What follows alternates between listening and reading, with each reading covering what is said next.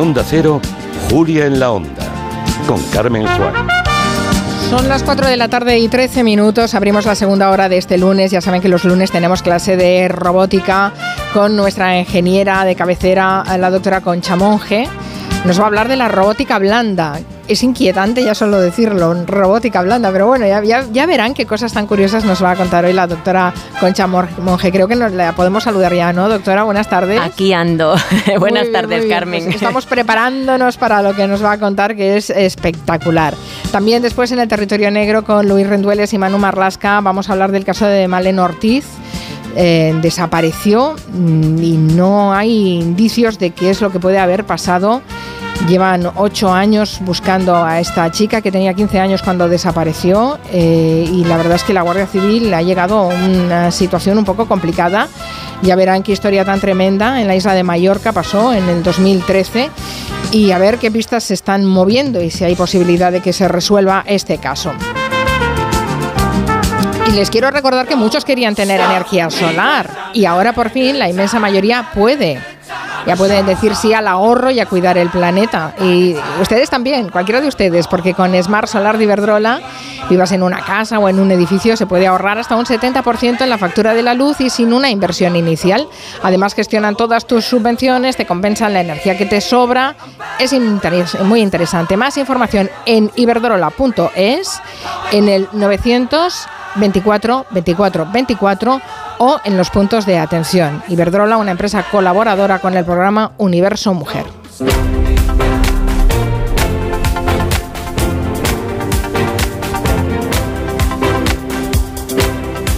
Hemos estado hablando durante las últimas clases de la inteligencia artificial, eh, pero para hablar de robots hay que dotar de esa inteligencia artificial eh, pues a un cuerpo que le permita realizar una acción tangible ¿no? sobre el entorno. Hoy por eso vamos a centrarnos en la robótica blanda. Nos imaginamos los robots como algo muy rígido y, muy duro, ¿no? Pero eh, la, robótica blanda ofrece unas posibilidades, bueno, en fin, las desgranará la doctora Monge, Monge porque es experta precisamente en, ello.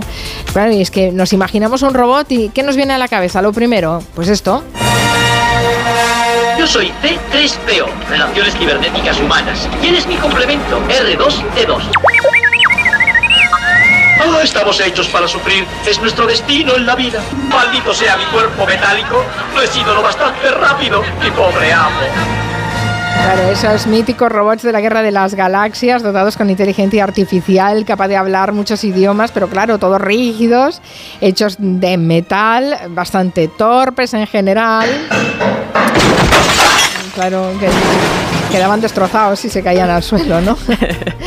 o cuando imaginamos a Robocop o Terminator, bueno, esa ya es un poco más elevado, ¿no? Que no el C3PO. Eh, pero mm, hemos visto, por ejemplo, en muchas ferias bailar a perros robóticos de Boston Dynamics. Eh, también hemos visto brazos robóticos que se desenvuelven de maravilla eh, fabricando coches, pero claro, digamos que son bastante torpes en sus movimientos. Es por eso, ¿no? Que se está trabajando en la robótica blanda. Sí, bueno, es cierto, ¿no? Hay, hay, robots más torpes que otros, ¿no? Por ejemplo, los humanoides suelen ser bastante torpes, ¿no? Y hay, mm, hay, razones para esto. Fija, vamos a pensar, por ejemplo, para entenderlo bien, ¿no? ¿Cómo camina un robot o cómo caminamos los humanos, ¿no? Hay tres componentes fundamentales que deben funcionar a la perfección. Lo primero es la percepción, ¿no?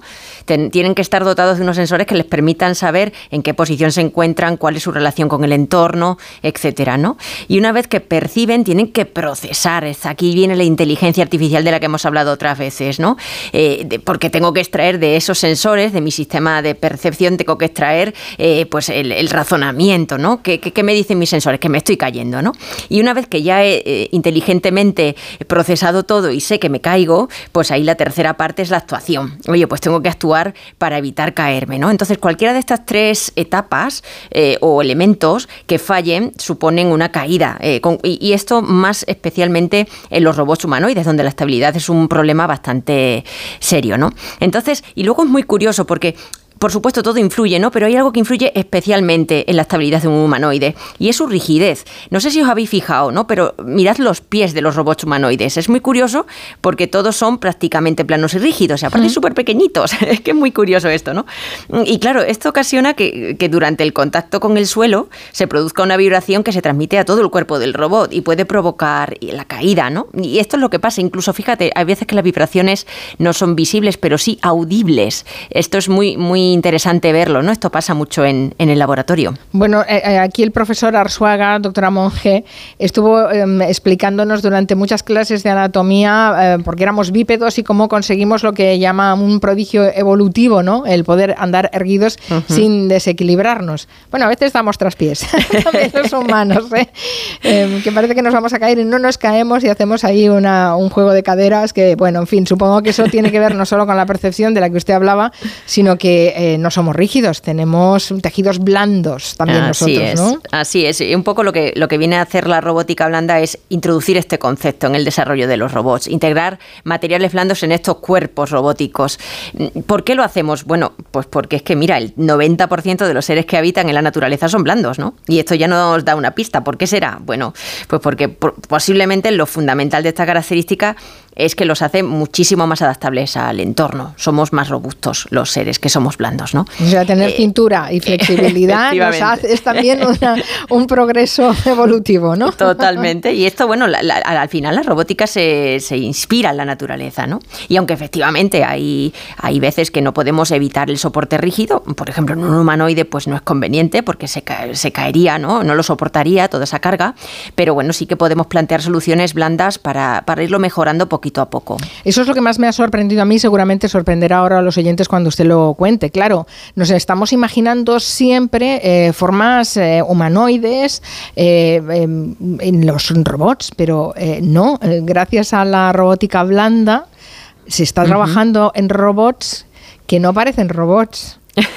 que parecen gusanos, que parecen serpientes, incluso pulpos. Qué ricos, por favor. Sí, sí, pero lo, de verdad, no los robóticos. bueno, pues sí, mira, eh, hay un laboratorio en Pisa, el, Instituto de Biorrobótica, que es maravilloso. Yo he tenido la suerte de hacer varias estancias allí con ellos y han desarrollado un robot que se llama Octopus, que ha sido pues una de las plataformas más, más importantes de la robótica blanda en Europa, ¿no?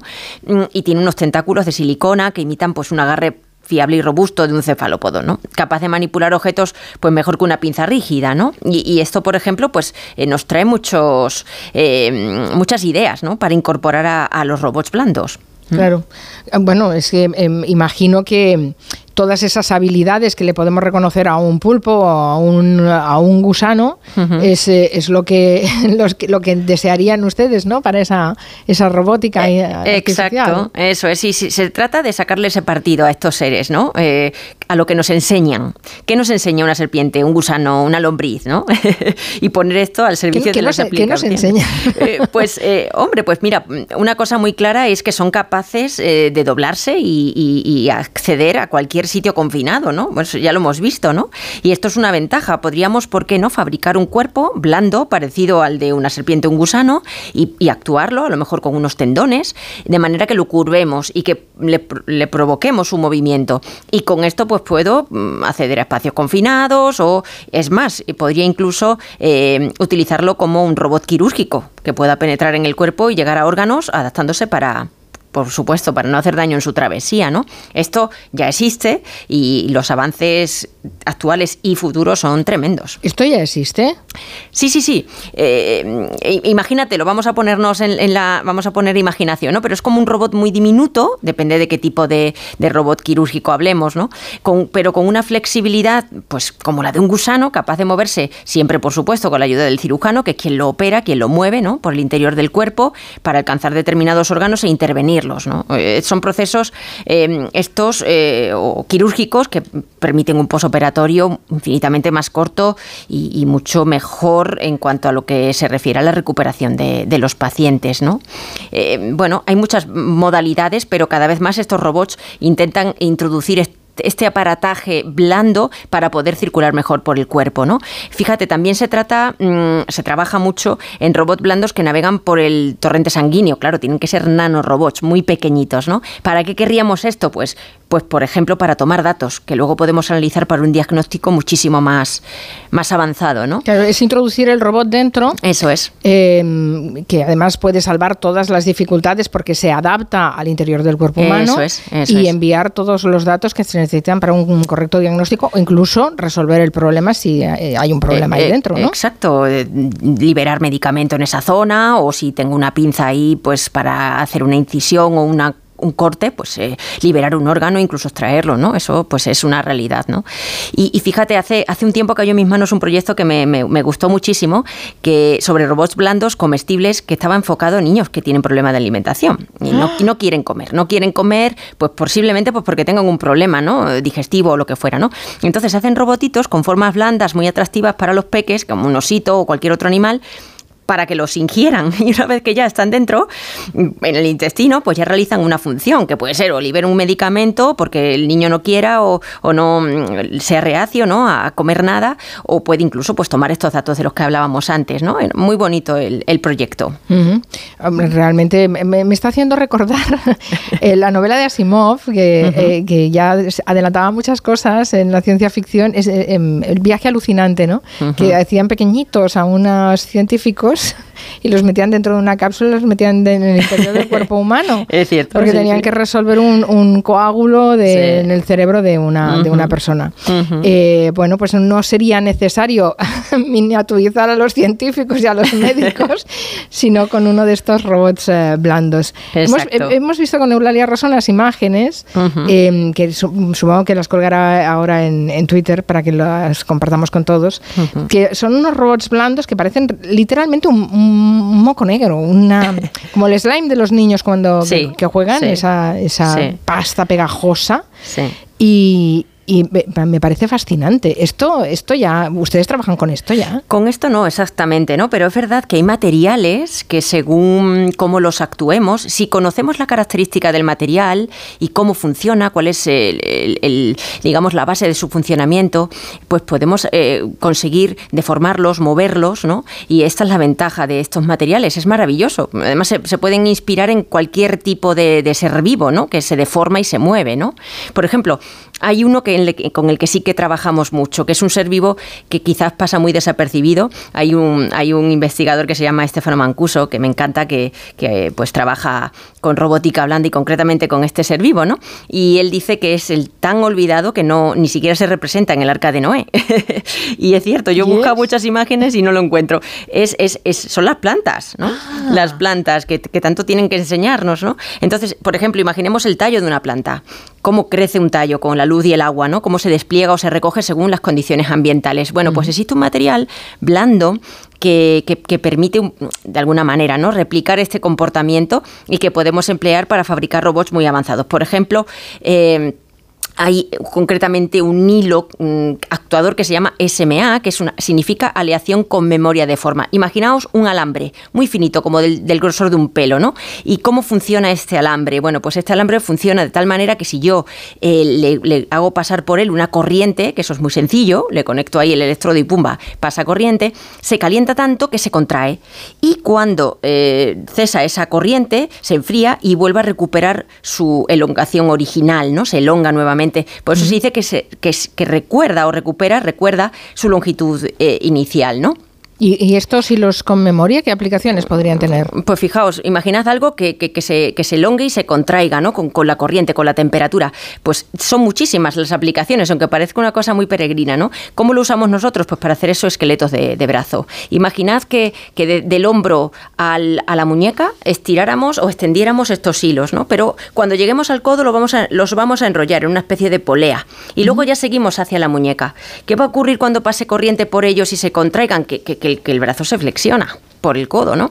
Y cuando cese la corriente, se enfría, al elongarse nuevamente el hilo, al estirarse, vuelve, vuelve el, brazo a extenderse. Bueno, pues con esto somos capaces de hacer exoesqueletos que, que pues ayuden a recuperar a personas que han sufrido un ictus, por ejemplo, ¿no? Eliminamos esos motores aparatosos que hay veces que, bueno, es un, es un actuador convencional que funciona muy bien, pero esto pues tiene sus ventajas, ¿no? No pesa, es barato, eh, no es ruidoso en absoluto, porque calentar un hilo de estos es como quemar un pelo, ¿no? Eh, no hace nada de ruido, ¿no? Y es muy barato también. Entonces, bueno, pues ahí estamos trabajando en esto. ¿Se podrían usar esos hilos para tejer, mm, por ejemplo, no sé, prendas de ropa que ayuden que sean el exoesqueleto en un momento dado. Eh, sí, sí, pues justo eso, ¿no? Porque te puedes vestir una prenda tipo neopreno o algo elástico, por, dentro de la cual vayan unos hilos y eh, que, tirando de ellos permitan el movimiento, ¿no? por ejemplo, en el laboratorio, el grupo de exoesqueletos pues, trabaja con una zapatilla mm, así parecido al neopreno, ¿no? A la que se cosen unos hilos en puntos estratégicos, de manera que cuando tiramos de ese actuador, de ese hilo, pues permite mover el pie, ¿no? Y esto se hace para, para niños, para, para esos, esos esqueletos pediátricos. ¿no? También hacemos algo parecido con un guante que sirve para rehabilitar la mano, es decir, estos tendones mágicos que, podemos deformar como queramos y, y bien colocados eh, dentro del traje, pues pueden permitir la rehabilitación. Bueno, le darían a una mano, por ejemplo, movilidad, ¿no? Así ¿Le darían también sensibilidad, por ejemplo? No, eso ya es diferente, ¿no? Mm. Eh, para eso ya hay pieles artificiales que efectivamente vuelven a ser material blando. Podemos replicar la piel, eh, bueno, no tan fácilmente, ¿no? Pero bueno, se trabaja ya en pieles artificiales donde partiendo como de base con el plasma de la persona quemada, por ejemplo, ¿no? Se puede hacer una piel con su propio plasma y que se puede implantar en, la zona quemada. ¿no? Esto ya también se hace en los laboratorios. Tenemos un grupo de, bioingeniería que trabaja en estas cosas y es alucinante. Lo que me parece alucinante es haber llegado a desarrollar esos materiales o, reconocer o encontrar esos materiales con los que poder hacer toda esa robótica blanda. Sí, trabajamos muchísimo en eso, ¿no? Por ejemplo, eh, con Teo, con nuestro robot humanoide, mm, pues hemos hecho ya un cuello y un brazo blandos, ¿no? Que es básicamente pues lo fabricamos, tenemos un diseño y fabricamos ese cuello o ese brazo en un material que es muy barato y muy accesible, se llama FlexiPrint, lo puede comprar cualquiera que tenga una impresora 3D, eh, de las más económicas, lo hacen, ¿no? Y, lo que hacemos es metemos dentro estos tendones y de los que hablo, ¿no? Y tiramos de ellos y con esto permitimos que el robot eh, o que ese brazo o que ese cuello pues se, deforme y se mueva, ¿no? Y claro, al ser blando pues permite que el robot sea más seguro para el usuario. Pues hace menos daño si me golpeo con él, ¿no? O que incluso tenga sobre todo mayor movilidad gracias a esta deformación, ¿no?